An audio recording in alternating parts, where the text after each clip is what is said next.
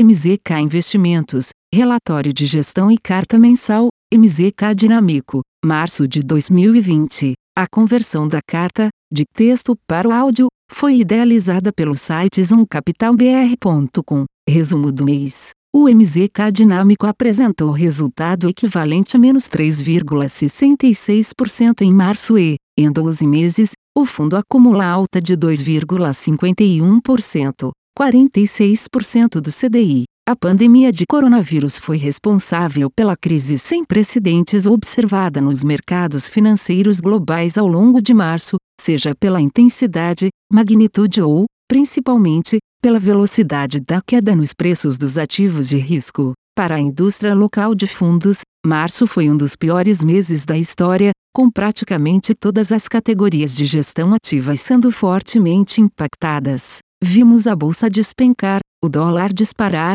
os títulos prefixados de médio e longo prazo se desvalorizarem e o risco de crédito se deteriorar.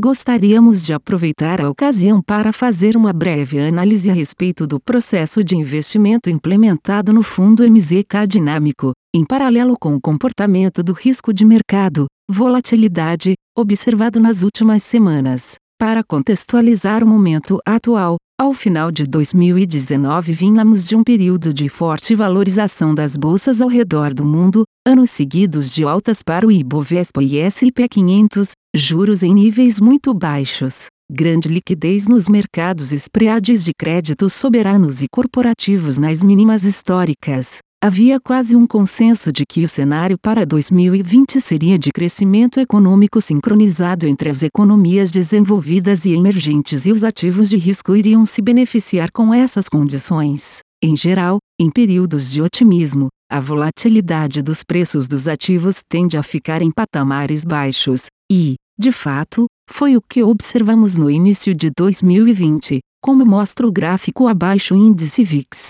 No entanto, como mencionamos em nossas cartas referentes aos meses de dezembro 2019 e janeiro de 2020, trechos abaixo, em momentos de baixa volatilidade, há de se ter um cuidado redobrado com o dimensionamento de posição, uma vez que esse ambiente cria uma falsa sensação de segurança, por abrir espaço para carregar posições com tamanhos nominais relevantes que aumentam o risco de cauda, ou seja, risco em situações de eventos extremos, MZK, Relatório de Gestão, dezembro barra diagonal 2019, quando tudo parece céu de brigadeiro, agilidade na construção do portfólio e os hedges se tornam ainda mais importantes, em especial, para se proteger de ventos contrários vindos do exterior, MZK, Relatório de Gestão, janeiro barra diagonal 2020. Vale destacar que, em momentos de baixa volatilidade, como observado no final do ano passado,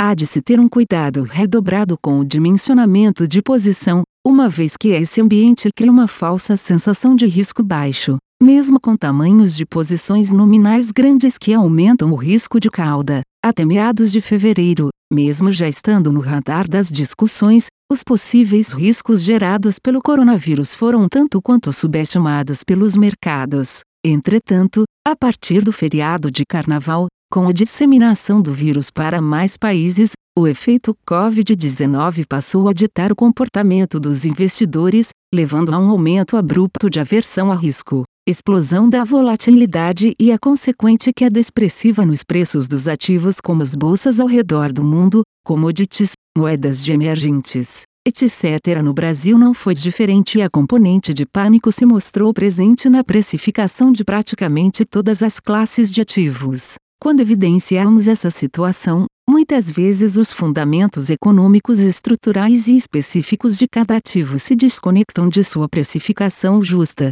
criando distorções tais como as observadas nas últimas semanas. Como exemplos, podemos citar ações negociadas a menos do que um X o seu patrimônio líquido, fundos imobiliários abaixo do valor patrimonial, juros de curtíssimo prazo precificando alta da Selic a quatro dias da última reunião do Copom, entre outras. Essas disfuncionalidades podem ser explicadas por diversos fatores. Para se ater apenas aos aspectos técnicos, podemos destacar as políticas de stop loss mandatório que obrigam os gestores a zerarem suas posições, necessidade de redução compulsória de risco, atingimento de limites de vários stress test, por exemplo, vírgula, necessidade de honrar resgates por parte de fundos locais e de fundos globais dedicados aos mercados emergentes, preferência por ativos líquidos para reduzir posição, e os brasileiros são relativamente mais líquidos que outros emergentes,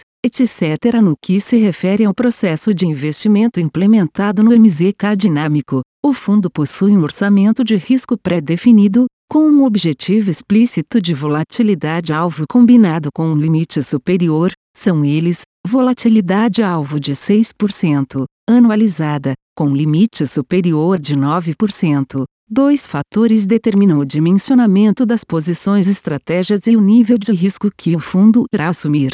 1. Um, nível de convicção dos traders portfolio managers e 2. Volatilidade do mercado. Para o item 1, um, em linhas gerais, se os traders PM estiverem mais convictos com os temas e posições, eles podem trabalhar com maior utilização do orçamento de risco, respeitando o limite de 9% de volatilidade para o fundo. Em condições normais, devem trabalhar com uma volatilidade projetada de 6% e, caso a convicção esteja menor, podem adotar uma postura mais conservadora e rodar com o risco abaixo de 6%. No caso da volatilidade do mercado, item 2, de maneira intuitiva e assumindo que a convicção se mantenha inalterada, quanto maior a volatilidade dos mercados, menor deverá ser o tamanho das posições. Assim como quando o risco do mercado está mais baixo, abre-se espaço para montar exposições maiores. O objetivo central do processo é garantir que o fundo manterá um padrão de rentabilidade ao longo do tempo, em linha com os parâmetros de risco previamente definidos e expostos aos nossos parceiros investidores.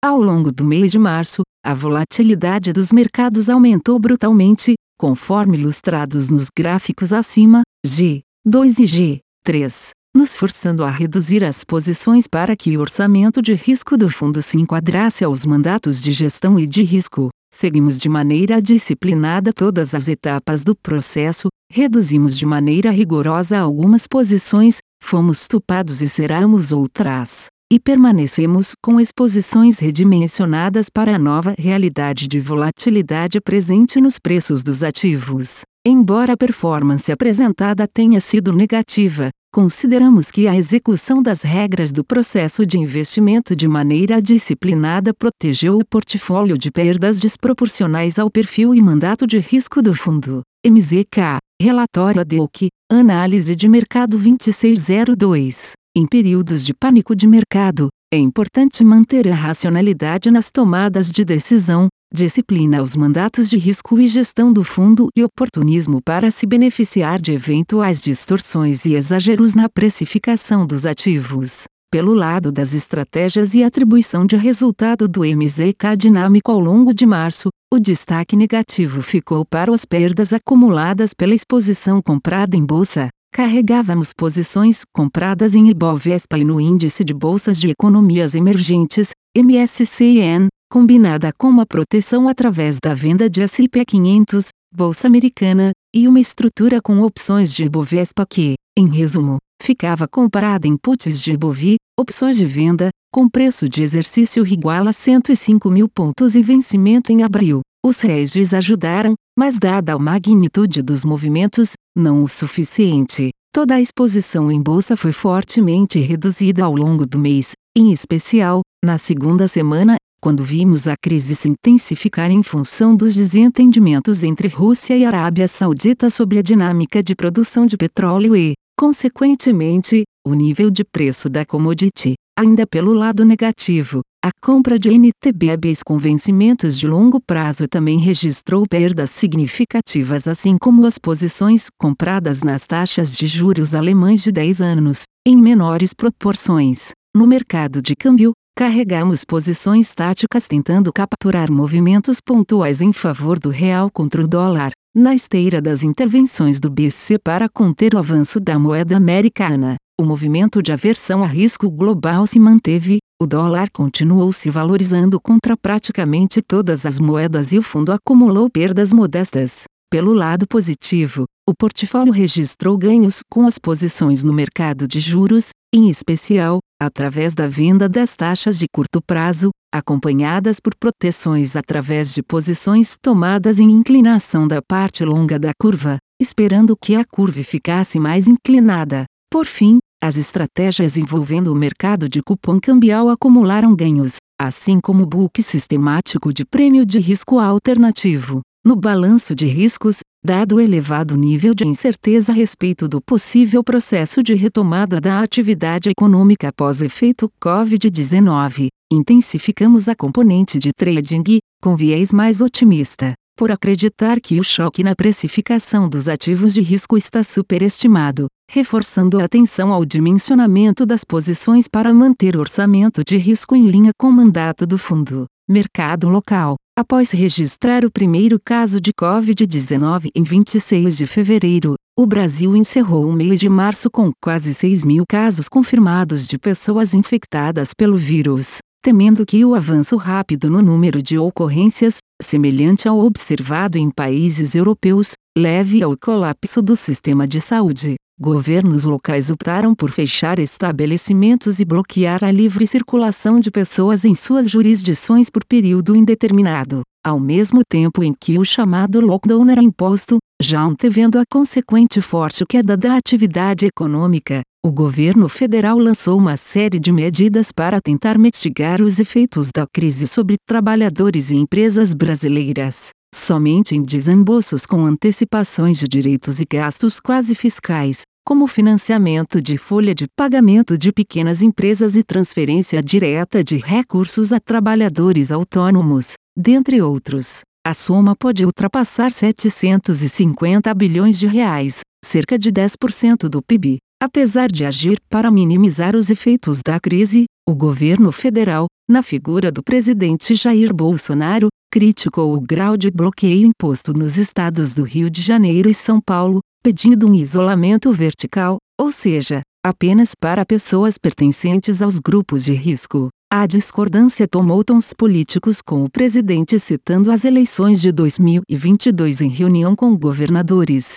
Na economia, tivemos a reunião do Copom em março. Ao contrário do bancos centrais da maioria dos países, o comitê não antecipou sua decisão, mas foi obrigado a mudar os planos iniciais de manutenção dos juros e cortou a taxa Selic de 4,25% para 3,75% no dia 18. Os detalhes trazidos na ata e no relatório trimestral de inflação mostraram que o comitê crê nos efeitos deflacionários da crise atual, mas que o PIB potencial também foi reduzido, deixando menos espaço para novos cortes de juros. Mercado internacional. Ainda no final de fevereiro, os mercados apresentaram fortes quedas em função da expectativa de que medidas drásticas de isolamento para conter a propagação do coronavírus pudessem ser implementadas ao redor do mundo. O temor se concretizou em março, vendo o colapso em seu sistema de saúde. A Itália isolou seus cidadãos no dia 10 de março,